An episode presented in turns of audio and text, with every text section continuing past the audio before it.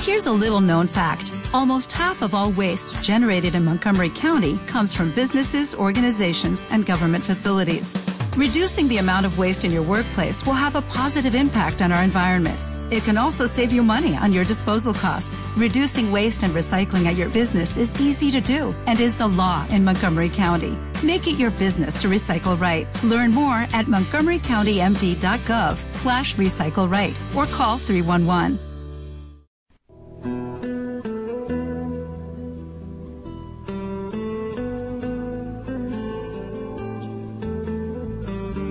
Shalom. El presente estudio es impartido por el rap de Bedaderej, Mijael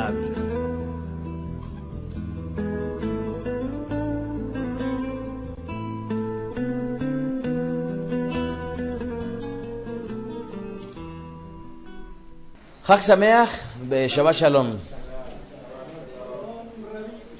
Es una bendición para mí poder estar el día de hoy aquí delante de ustedes. Este día, el- en el mes de Nisan del año 5768, es el último día de la fiesta de Hagmatzot, el día 21. Conforme al calendario secular, que nada tiene que ver y que no nos dice nada, 26 de abril del año 2008. En esta ocasión hemos leído la última porción relacionada con lo que sería la fiesta de Pesach, ¿verdad? Y esta porción, que es la porción séptima que se da lectura, eh, vino a, a modificar un tanto el ciclo de semana a semana de la Perashot, porque en esta ocasión, en este Shabbat, se hace un espacio y no se comparte la Perashah Shavua, sino se comparte una porción especial. En esta ocasión hemos leído el libro de Shemot, capítulo 13, versículo 17, al capítulo 15, versículo 26. Y en el libro de Bamidbar leímos la- el Maftir, que correspondería al libro de números 28, 19 al 25. Quisiera compartirles una reflexión que he titulado ¿Cuánto has aprendido últimamente? ¿Cuánto has aprendido últimamente? En esta ocasión, amados, hemos tenido la bendición de celebrar la fiesta de Pesaj en compañía de nuestros seres queridos, ¿verdad? Y estamos próximos a celebrar el Pesach Sheni, ¿verdad, Miri? No contestes, nada más di Ken ahí. Este, y es una bendición porque en esta ocasión el Eterno nos da la oportunidad de llegar con vida a esta fiesta. ¿Cuántos, amados, cuántas festividades más podremos celebrar? No lo tenemos en nuestro control, ¿verdad? Porque solamente el Eterno lo sabe. Pero de las fiestas que todavía resten a cada uno por celebrar, les pregunto yo, ¿cuántos efectivamente las estaremos anhelando y deseando? ¿Y cuántas de las subsiguientes Hagim, fiestas, podremos nosotros, por cualquier circunstancia, quedar de lado de la festividad? Y, y es muy interesante en esta semana porque la lectura volvemos a, a leer las circunstancias que vivió nuestro pueblo. Ustedes recordarán cómo es que Moshe, siervo del Eterno, un hombre que era humilde, dice la escritura que fue llamado por Hashem, y este llamado que el Eterno le hizo, le hizo un llamado, no estando con su pueblo, sino él ya había oído, y estando él en, el exilio, el Eterno lo llama y le dice, regrésate, ve a tu pueblo porque tú lo vas a liberar. ¿Sí recuerdan ustedes? ¿Y cómo es que narran las Sagradas Escrituras? ¿Cómo es que él llega, se encuentra con Aarón, su hermano? ¿Verdad? Imagínense esa, esa circunstancia. Él había vivido con una gran esplendor, con muchas riquezas, comparo con, con el faraón.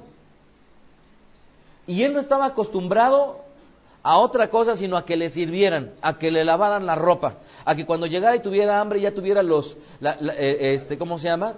Los siervos dispuestos para poder atenderle y servirle.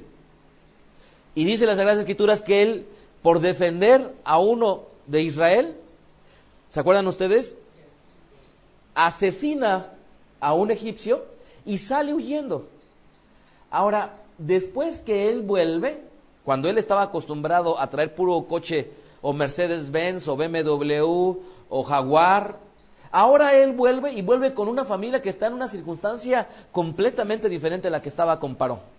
Ahora llegaba y en lugar de estar en un palacio con, sin duda, con muchísimas habitaciones, ahora vuelve a la casa con su familia, con la cual no había vivido, me estoy refiriendo a Aarón, su hermano, y con Miriam.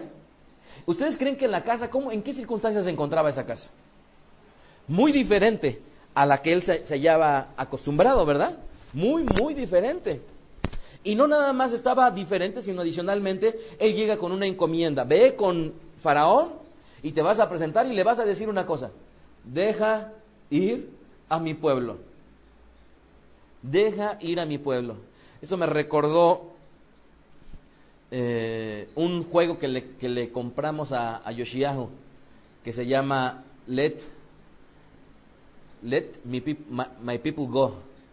Deja ir a mi pueblo, en el cual, eh, en este juego, este, que es una especie de, de, de casilleros en el cual en la medida que tú vas contestando llegas al final,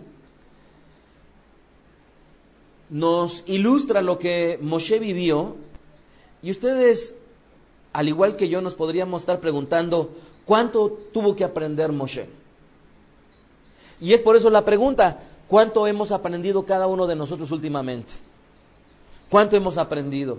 Moshe tuvo que aprender de estar en una posición bollante, en una posición privilegiada, estar con el gobernador, en este caso con Faraón, con Paró.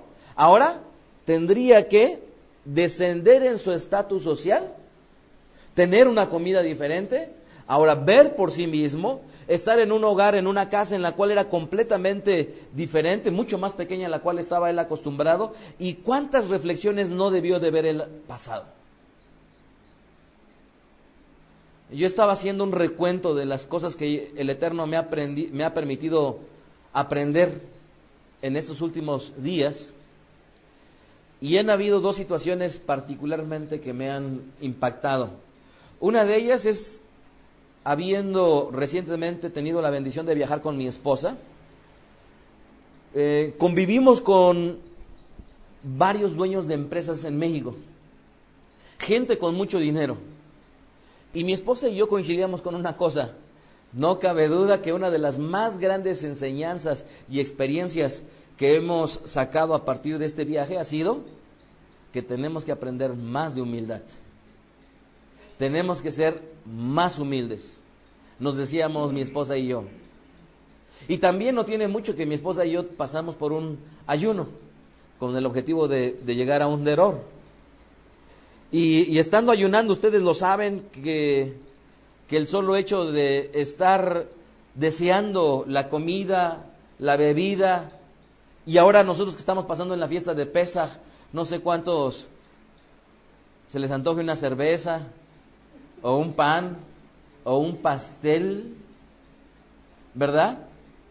Y el solo hecho de estar anhelando, amados, nos debería de traer como consecuencia una valoración de lo que tenemos una valoración de decir, bueno, tengo la bendición de poder tener un pastel, un panquecillo, este, cualquier cosa que tenga levadura y poder ingerirla, pero cuando el día de hoy por la noche concluye esta festividad, amados, no se olviden de una cosa, de darle gracias al Eterno. De darle gracias al Eterno. Y si en esta festividad, tal vez por equivocación, de repente estabas en el trabajo o en la escuela y te ofrecieron un, alimento y de repente por equivocación le dices una mordida y cuando ya te acordaste, ya lo tenías en la boca. O como le ocurrió a mi hijo Yoshiahu, que trae un antojo impresionante de, de waffles. Y resulta que en la escuela, ayer o antier, le llevan waffles. Y a pesar de que deseaba y anhelaba comer sus waffles, él sabía que en estos siete días nuestro pueblo se guarda de comer cualquier cosa leudado. Pero espero que Yoshiyahu, al igual que cualquiera de nosotros, cuando volvamos otra vez a ingerir aquello que durante esta semana lo teníamos prohibido, en lo primero que nos acordemos es en darle gracias al Eterno. Así que Moshe, al igual que cualquiera de nosotros, muy probablemente debió de haber aprendido una gran lección de humildad. Ver vuelto a una casa en condiciones sumamente precarias porque eran ellos esclavos. después de haber estado en la opulencia, debió de haber aprendido muchísimo. Y no nada más eso, sino adicionalmente fue el encargado de llevar una de las tareas más trascendentales para nuestro pueblo y esta tarea era la libertad. Por ello es que en esta semana yo envié en la Perashá una gráfica que siguió nuestro pueblo en su ruta a la salida de Misraim. Muy probablemente ustedes no la van a alcanzar a ver, pero eh, se las voy a poner aquí de lejitos, amados. Esta gráfica, este, por favor, consúltenla en internet. En la Parashah Shabua debió de haber aparecido. Y viene los números de, de los eventos que debió de haber vivido nuestro pueblo, cómo es que transitó de lugar a lugar, y después cómo fue su ida, a tal grado que tuvieron que pasar el, el Yansuf, el Mar Rojo, y luego rodearon justamente o fueron por las orillas del Yamsuf hasta llegar, ¿se acuerdan ustedes? A un evento de que era las aguas amargas, cuando el, pueblo le reclama a, este, ¿cómo se llama? A Moshe. Y si de acuerdo a la lectura, en esta, en esta trayectoria es como Miriam, escuchamos nosotros en la lectura de hoy, cómo es que danza. ¿Se acuerdan ustedes? Y después va a venir la manifestación del Eterno con man, con el maná, y cómo es que el Eterno les, va a proveer. De tal manera que esta trayectoria, el Eterno decidió voluntariamente no seguir la trayectoria más corta, sino la más larga. ¿Por qué? Tendría todavía el Eterno mucho que enseñarles.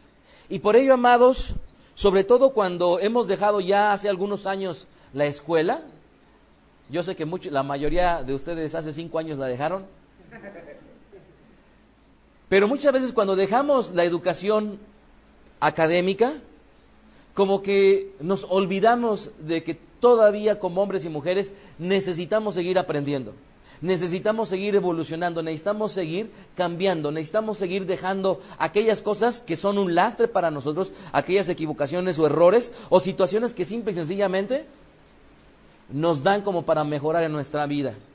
Yo estaba considerando tan solo que eh, estaba yo detenido en, en un semáforo y están los colectivos, los vehículos, y en ese momento pasó una, una moto en medio de, al lado de mi vehículo, rebasó una, a una ruta y en ese momento, enfrente de la, de la ruta, estaba eh, un joven que iba a dar un, un paso y como la motoneta estaba pasando en medio de los vehículos, casi, casi se lo lleva a tal grado que se ve que le golpea el pie.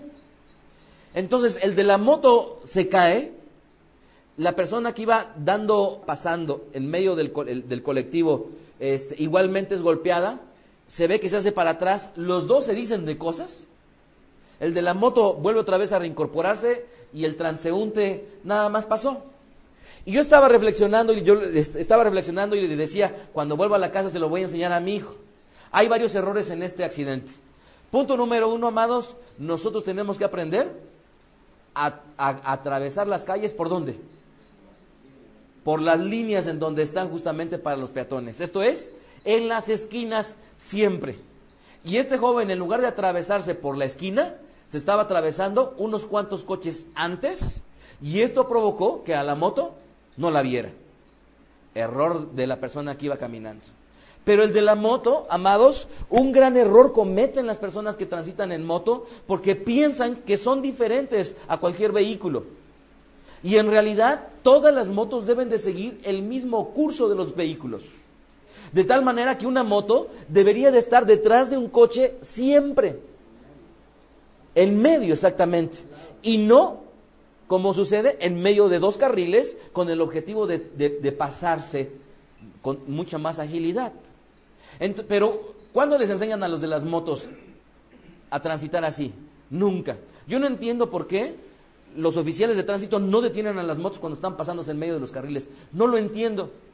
Y yo digo, oye, en lugar de estar infraccionando o parando con el objetivo de, obtener un dinero, una mordida, a aquellas personas que tal vez están no sé, con cualquier otra circunstancia, hay tanta gente que en muchas ocasiones transgredimos las leyes y los reglamentos de tránsito, que de verdad, o sea, los oficiales de tránsito podrían obtener mucho más solamente encargándose de hacer cumplir el reglamento de tránsito. Este ejemplo, amados, lo único que nos lleva es cuánto hemos aprendido en estas últimas semanas, cuánto hemos aprendido en estos últimos días, cuánto hemos aprendido en esta semana. Muy probablemente ya hasta recetas nuevas en esta semana han podido las mujeres experimentar, ¿verdad? ¿Por qué? A falta de harinas, a falta de cualquier cosa que estuviera leudada, ¿ahora qué hago de comer? Se preguntaban, ya hasta estaban haciendo platillos nuevos, diferentes, ¿verdad? ¿Por qué? Porque tenemos la oportunidad como hijos del Eterno de cambiar. Y en esta ocasión, la lectura nos dice una situación que un hombre o una mujer cualquiera, sea hijo o no hijo del Eterno, puede experimentar. Y es una frase, el corazón endurecido. Dice el libro de Shemot capítulo 14, verso 3, que leímos hoy, hace unos instantes. Porque Paro, Faraón, dirá de los hijos de Israel, encerrados están en la tierra, el desierto los ha encerrado. Y yo endureceré el corazón de Faraón para que lo siga, y seré glorificado en paro y en todo su ejército, y sabrán los egipcios que yo soy el eterno, y ellos lo hicieron así. Hemos leído el verso 4 que dice, y yo endureceré el corazón de quién? De paro, para que lo siga. Yo me puse a revisar cuántas ocasiones aparecía la palabra corazón endurecido. Y aparece a lo largo de la Esquibeya Kodesh, tanto en el Tanaj como en el Brihadashah, más de 60 ocasiones. Pero si no me equivoco, al menos 50 ocasiones están relacionadas con la salida de Egipto. ¿Qué quiere decir esto? Que una importante lección el Eterno nos quiere transmitir. Para poder alcanzar la libertad, necesitamos cuidarnos y necesitamos cerciorarnos que en la condición en la que estemos, no estemos en una condición que la escritura le llama el corazón endurecido. Dice el libro de Shemot capítulo 4 verso 21, y dijo a Shema Moshe, esto sucedió cuando le empieza a dar su tarea. Cuando hayas vuelto a Egipto, mira que hagas delante de Paró todas las maravillas que he puesto en tu mano pero yo endureceré su corazón de modo que no dejará ir al pueblo. Es muy claro, amados, que la condición que tendría Paró sería la del corazón endurecido. Y desde luego que Hashem sería el que lo endurecería. Pero la pregunta es, ¿cómo ocurre a un hombre o a una mujer que se le endurezca el corazón? ¿Qué lo puede provocar? ¿Qué significa que tengamos el corazón endurecido? Ahora, de una manera muy práctica, si vamos al Brihadashah, al pacto renovado, con la enseñanza de nuestro rabino Yeshua el Mesías, nos encontramos en el libro de Yohanan, conocido popularmente con el nombre de Marcos. Y dice así en Yohanan capítulo 8 versículo 17. Y entendiéndolo Yeshua le dijo, ¿qué discuten? ¿Porque no tienen pan? No entienden ni comprenden. Aún tienen endurecido su corazón. Tienen ojos y no ven, y tienen oídos y no oyen, y no recuerdan. Este versículo es en el contexto al respecto del milagro que hizo con los panes que se fueron multiplicados. Y observen cómo es que Rabí Yeshua les está diciendo que todavía ellos tienen una condición, el corazón endurecido. Pero nos los aclara de una manera muy práctica. Él dice, no entienden ni comprenden. ¿Qué característica tiene una persona cuando tiene el corazón endurecido? No entiende ni comprende. Pero hay algo bien interesante, dice, teniendo ojos, no ven, teniendo oídos, no oyen. Y además no recuerdan.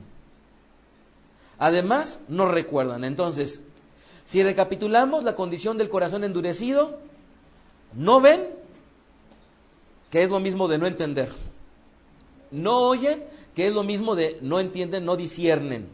Y después no recuerdan, ¿Qué quiere decir? Que todos los argumentos que van a tener ellos para tomar una decisión, a final de cuentas, no los van a considerar para su, subsiguiente acción. Que fue justamente lo que le aconteció a Paro. Si nos remontamos unos cuantos capítulos previos a la lectura de este, de este Shabbat, vemos lo siguiente. Ya le dijo el Eterno a Moshe que él le va a endurecer el corazón a Paro. Ahora, ¿él, el Eterno, se lo va a endurecer de la nada? Esa sería la pregunta.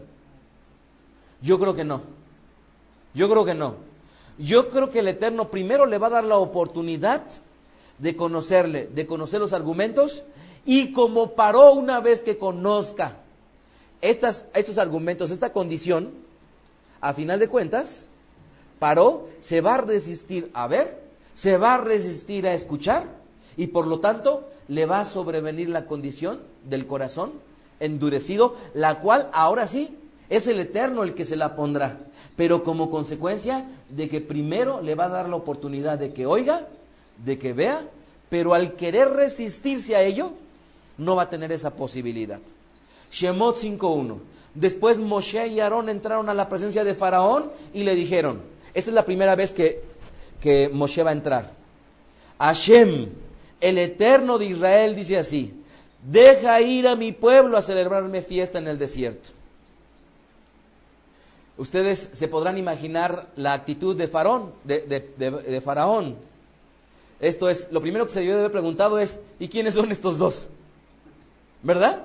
Que vienen y nada más me piden que deje ir a su pueblo.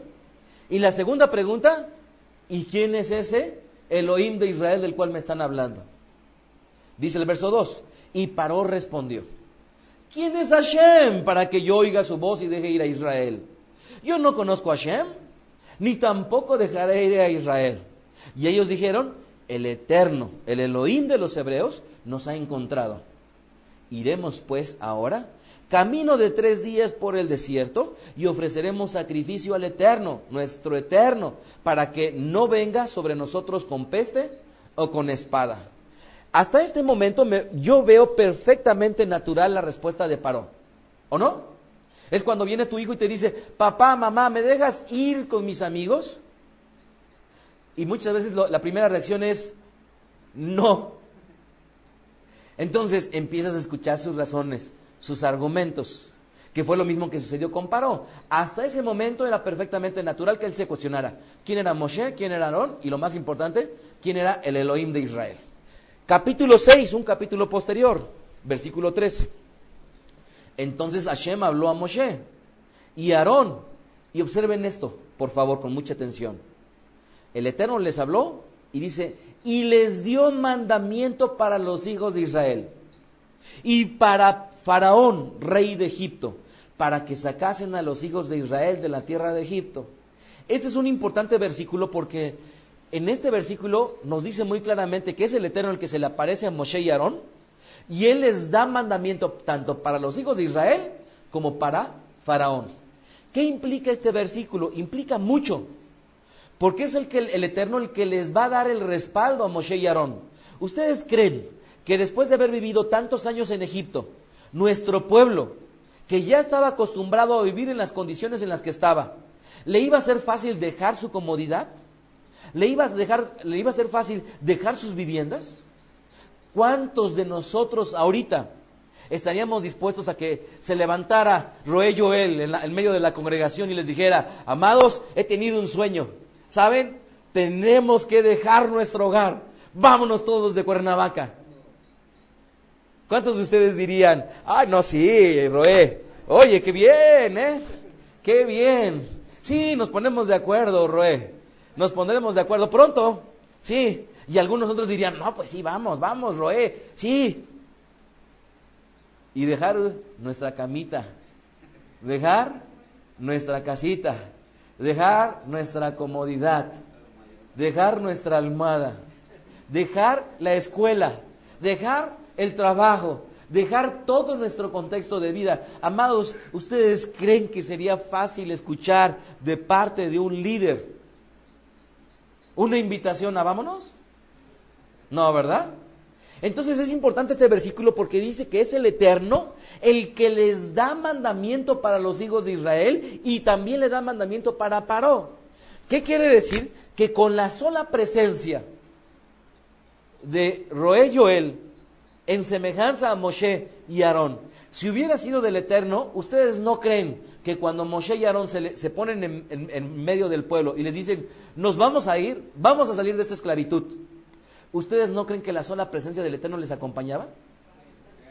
¿Ustedes no creen que se debió de haber sentido un ambiente diferente? De tal manera que la sola palabra de Moshe y Aarón fue con tal prestancia, con tal seguridad, con tal arrojo, con tal vehemencia, que en ese momento a todos los movió y dijeron, vamos a prepararnos. ¿Por qué? Porque vieron en su rostro que el respaldo del Eterno estaba con ellos. Y eso fue exactamente lo mismo que sucedió con Paró. El Eterno no le endureció su corazón inmediatamente, sino primero le dio la oportunidad y la oportunidad fue, se le presenta a Moshe y Aarón y les dicen, dejen ir a mi pueblo porque el Elohim de Israel lo quiere. Él dijo, sí, chucha, ¿y tus calzonzotes? Que es una frase popular mexicana.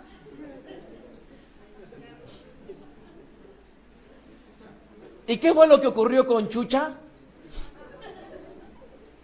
Pues desde luego que él, de una manera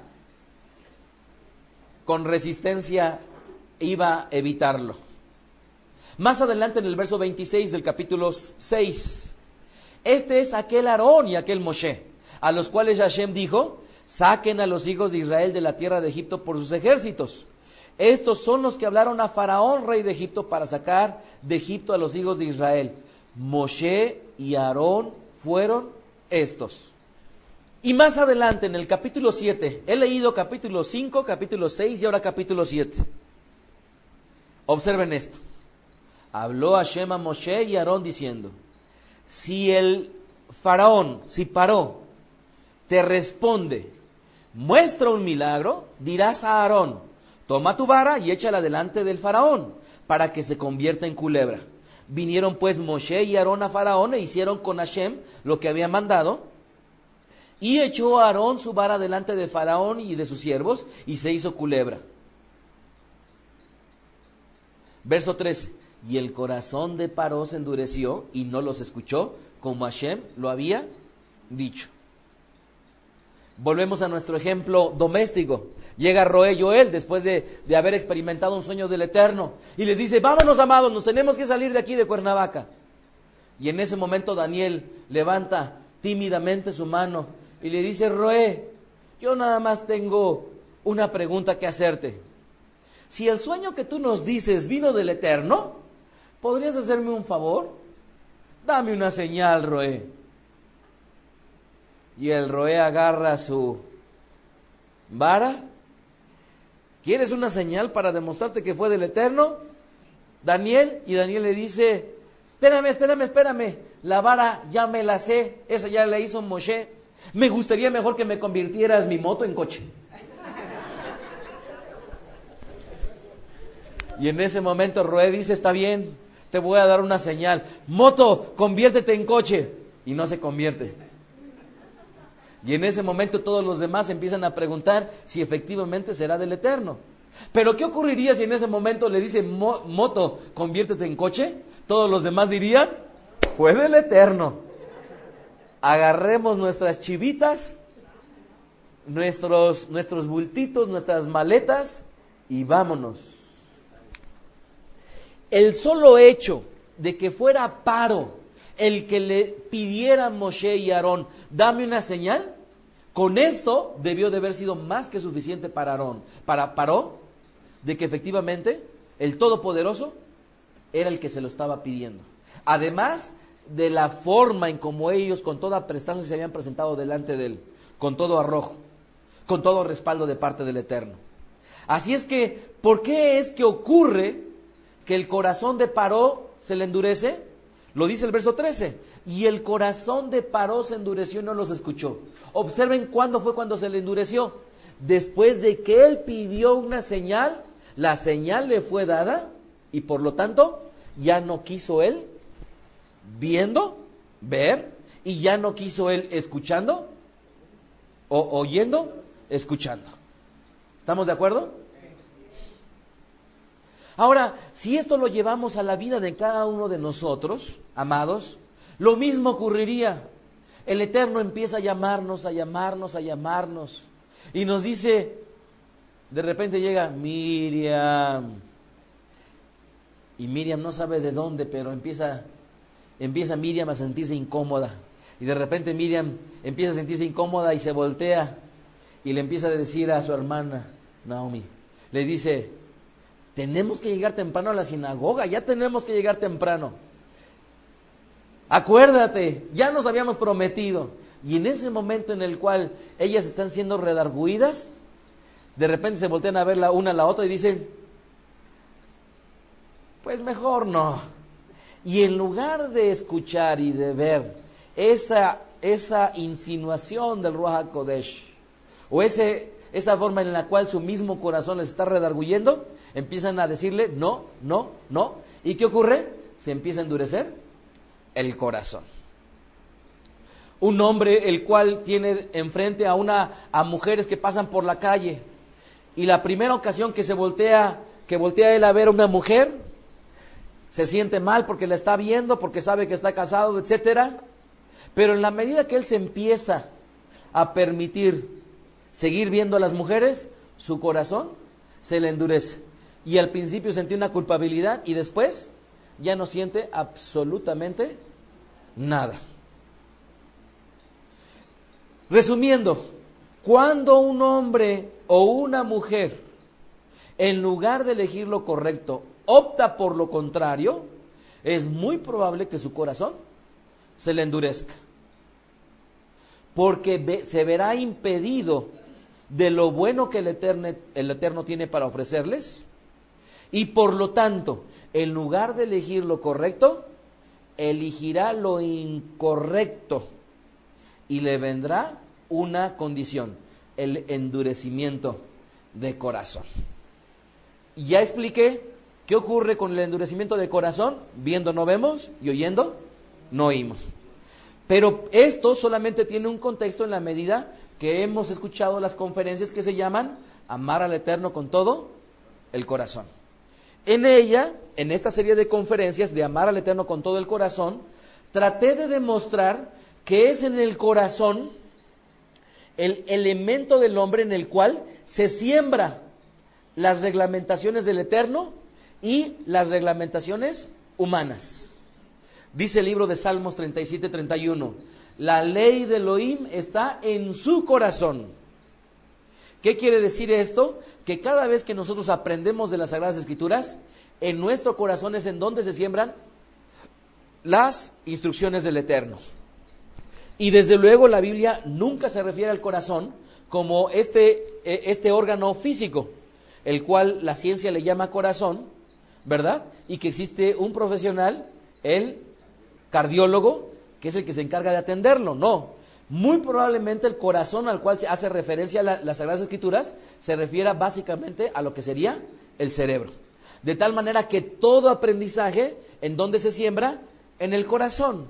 Y por ello, amados, vemos la enseñanza de Rabí Yeshua, Matitiahu 13, 18. Oigan ustedes la parábola del sembrador, dice nuestro rabino Yeshua Mashiach.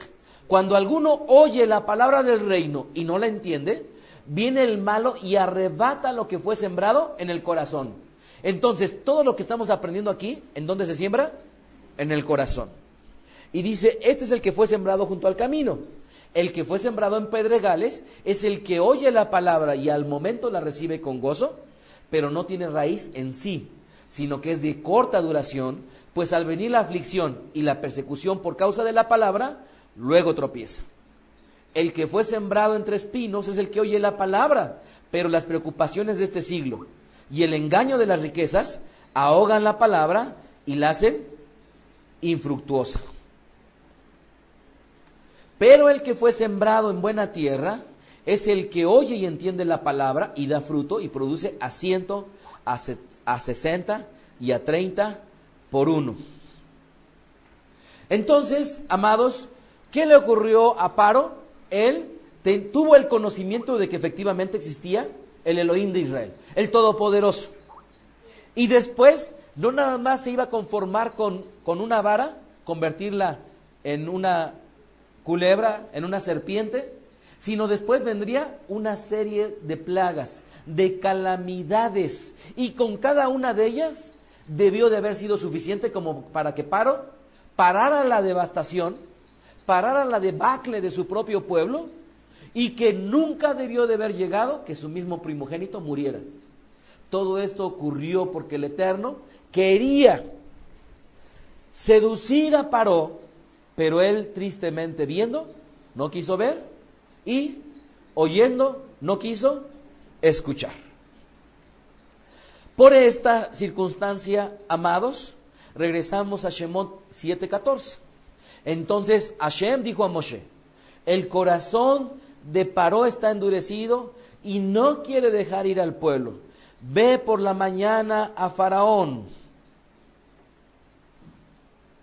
Cuando baje el río, saldrás a su encuentro en la ribera llevando en tu mano la vara que se volvió culebra y le dirás, Hashem, el Elohim de los hebreos, me ha enviado a ti diciendo, deja ir a mi pueblo para que me sirva en el desierto. Pero hasta ahora no has querido oír. Así ha dicho Hashem, en esto conocerás que yo soy el Eterno. Voy a golpear con la vara que tengo en mi mano el agua que está en el río y se convertirá en sangre. Miren, amados, fue tanta la compasión del Eterno que primero acudió en donde estaba su misma corte, en su mismo palacio.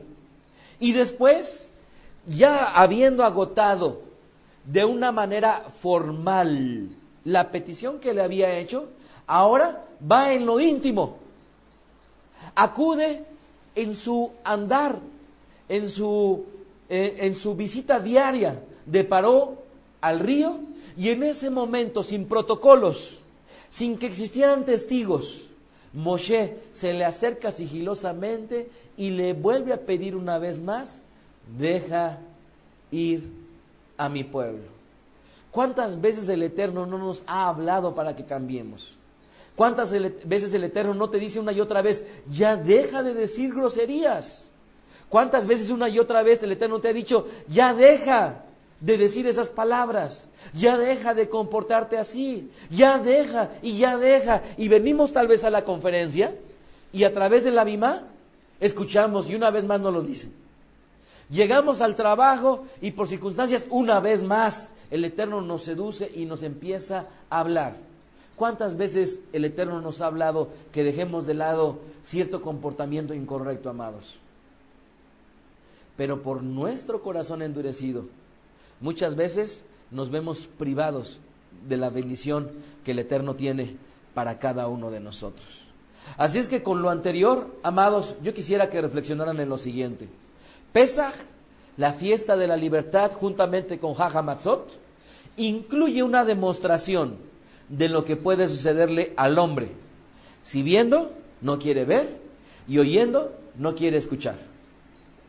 Por lo que es una buena oportunidad para que hoy, que es el último día de la fiesta, reflexionemos en las cosas que sabemos del Eterno y que no queremos hacer. Así como aquella información que hemos recibido y que nutre nuestro corazón y que da sustento a nuestras decisiones, pero que lejos de ser gratas al Eterno, con ellas solamente nos contaminamos, contaminamos nuestro andar. Que el Eterno quite todo endurecimiento de nuestro corazón. Ustedes pudieran preguntarse, ¿que acaso el rabino ya terminó? No. Esta es simple y sencillamente una de las últimas cosas que podemos aprender de esta festividad. Hay otra, y es otra que me resulta interesante tratar con ustedes. En esta lectura, en esta porción, leímos el libro de Shemot capítulo 14, ¿verdad? Desde el capítulo 13, 13, capítulo 14, y concluimos en el capítulo 15. Fueron tres perequim, tres capítulos. Y hay otro otra narración muy interesante que podemos aprender. Vayamos al libro de Shemot capítulo 14.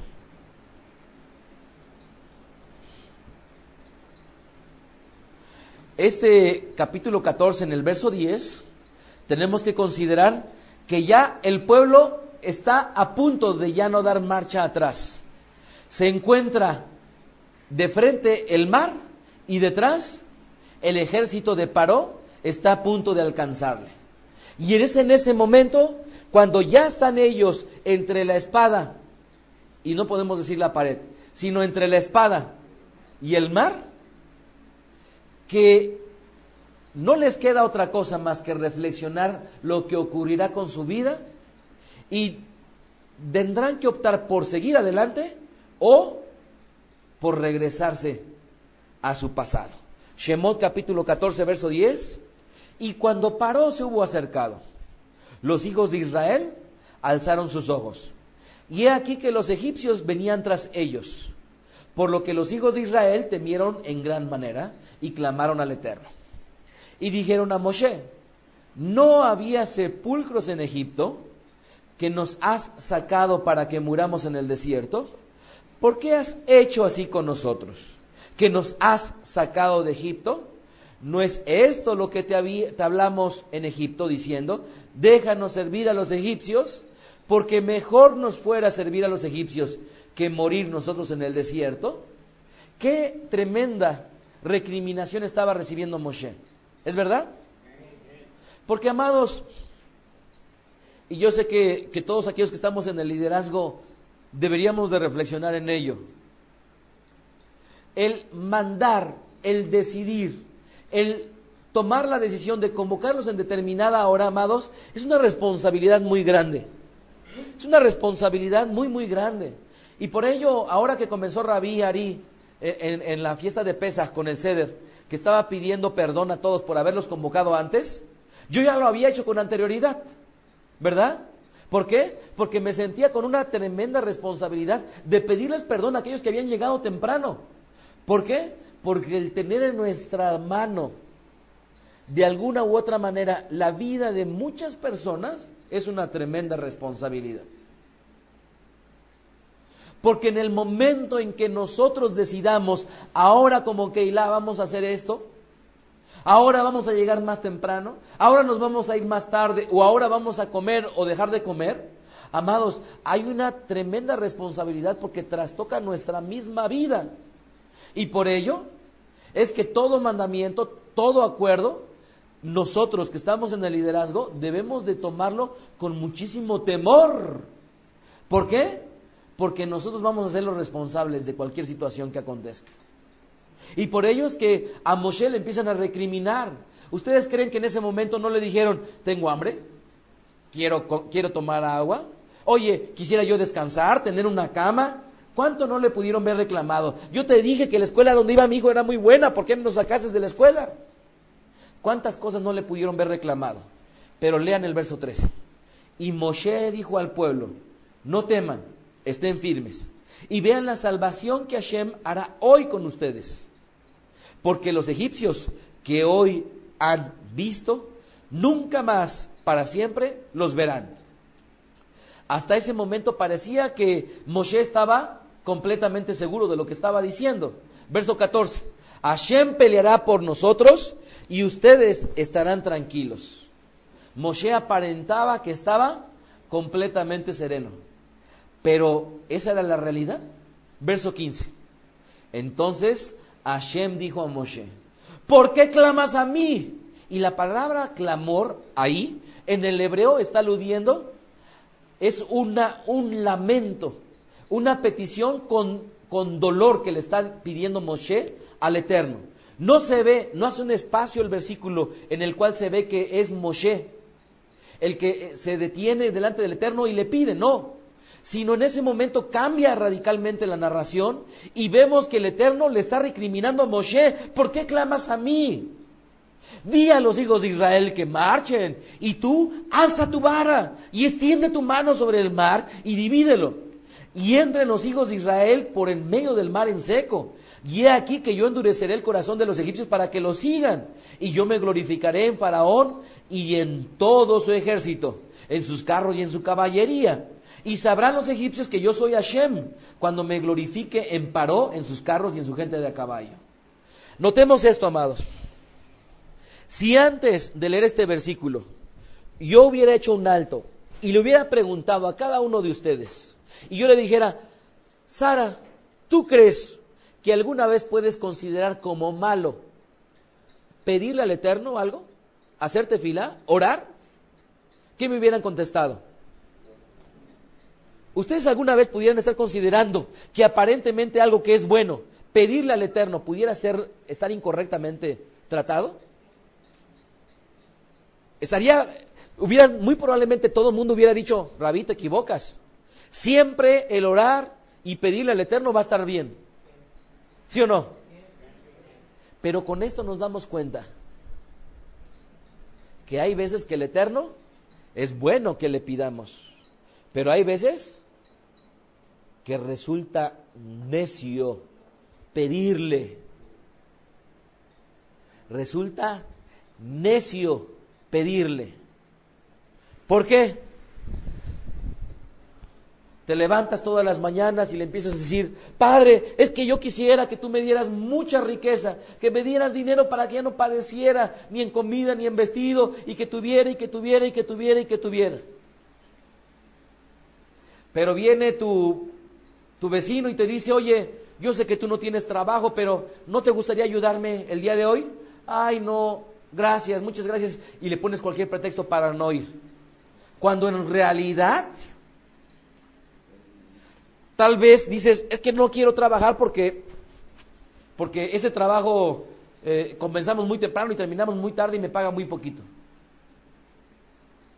Y estás pídele y pídele al Eterno dinero, prosperidad, pero cuando te invitan a trabajar no lo haces. Estás pídele y pídele al Eterno, yo quiero servirte, Padre, yo quiero servirte. Pero cuando alguien te dice, ¿por qué no llegas un poquito temprano para acomodar las sillas? ¿Por qué no vienes entre semana para lavarlas? ay no, es que tengo tantas ocupaciones. Y te vuelves otra vez a pedirle al Eterno, yo quiero que tú me uses, yo quiero servirte, yo quiero serte útil. O estás pidiéndole al Eterno, es que, por favor, Padre, haz que mis hijos sean unos profesionistas. Y le estás pide y pide y pide y pide. Pero nunca te detienes a prestarle un poquito de atención a la escuela, a la educación de tus hijos. En mi experiencia, amados, en mi papel de rabino, yo pudiera decir, casi sin temor a equivocarme, que el 70% de las personas cuando acuden a mí por consejería no deberían de acudir. Ya saben qué es lo que tienen que hacer y solamente sería el porcentaje restante el cual tiene una pregunta efectiva para hacerme. Porque casi todos los demás amados cuando vienen y te preguntan, oiga Rabí, ¿cómo ve esto? ¿Debo de, ir en Shabbat o no?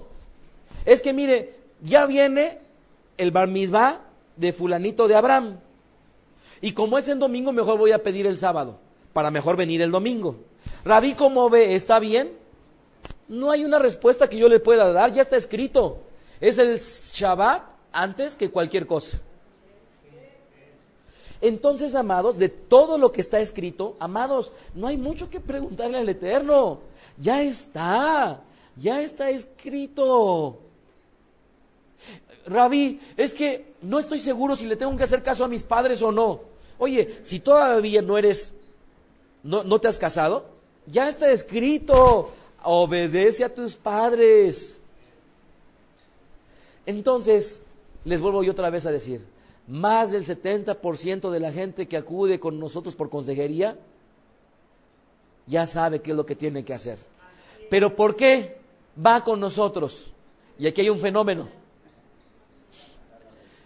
Viene tratando de encontrar el escuchar algo que corrobore lo que él cree o lo que ella cree.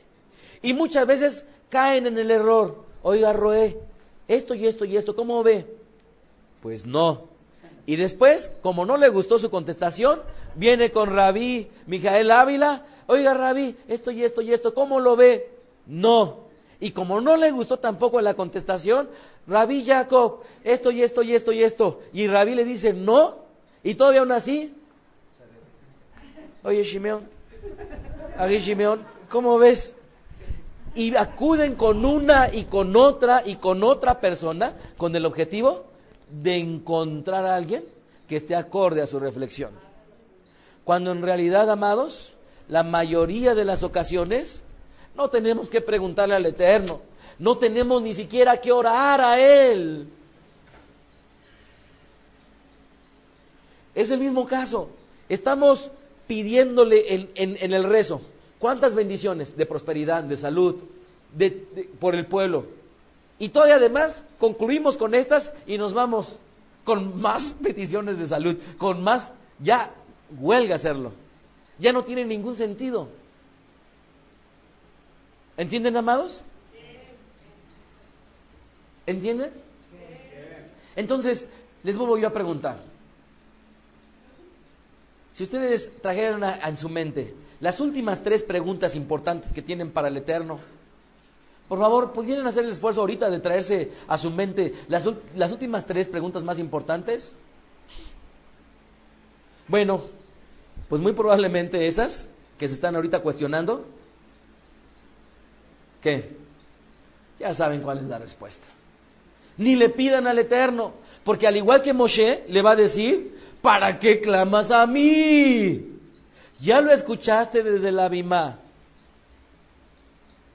Ya te lo dijo, dijeron en consejería. Ya te lo confirmó tu esposa. Ya te lo, y ya te lo, y ya te lo. Y aún así todavía vas con el Eterno. Padre, ya me dijeron que no el rabí, el roé, el rabí, el sharet, el esto, el otro y aquello. Pero todavía te pregunto. Ok, amados. Entonces, muchas personas, muchos líderes religiosos cometen el error de que cuando va los feligreses, sus fieles, la gente que está en sus iglesias o en sus lugares, tristemente como no tienen una contestación intelectual, porque les hace falta conocer lo que está escrito, la respuesta más frecuente de la gran mayoría de los líderes espirituales es, no te preocupes, vamos a orar. Oye, cuando hay contestación para el 90% de las situaciones de nuestra vida en las Sagradas Escrituras, y el 10% restante, ¿qué? Pudieran ser simple y sencillamente dudas que también ya tienen una contestación en las Sagradas Escrituras. Amados, ¿quieren tomar buenas decisiones? Pónganse a leer las Sagradas Escrituras en tres semanas.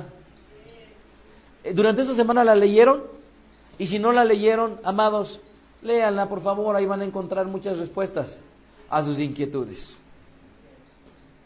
Con todo lo anterior, en esta segunda reflexión, es muy probable que la resolución de tus problemas las tengas en tus manos. Solo confía en el Eterno, pero hazle caso, porque ya está escrito. Solamente actúa. Por ello es que decidí llamarle a esta reflexión y relacionarla con las últimas cosas que nosotros hemos aprendido. En este último día de la fiesta de Pesaj, espero que podamos dar un paso más en nuestro crecimiento espiritual, que redunde en una mejora de vida, que nuestras decisiones tengan su sustento en el conocimiento del Eterno y que evitemos hacer oídos sordos que nos provoquen endurecimiento de corazón. Y desde luego, que no retardemos el encontrar soluciones o respuestas cuando el Eterno ya ha tenido el amor para decírnoslo a través de su palabra. Primera de Corintios 5, 7. Límpiense pues de la vieja levadura para que sean nueva masa sin levadura como son. Porque nuestro Pesaj, que es el Mesías, ya fue sacrificado.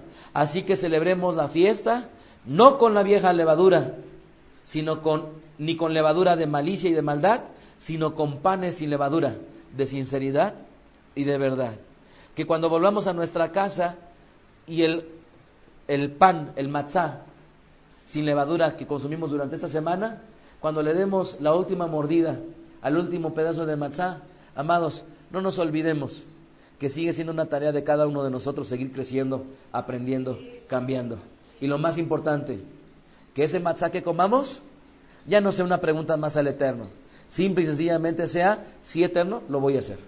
Desde la sinagoga Meda Derech se despide el rabino Mijael Ávila, deseándoles Haxameach.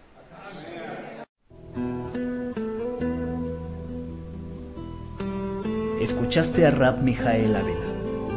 Recuerda que puedes descargar sus podcasts de manera gratuita en el sitio vedaderej.com, ibox.com o iTunes.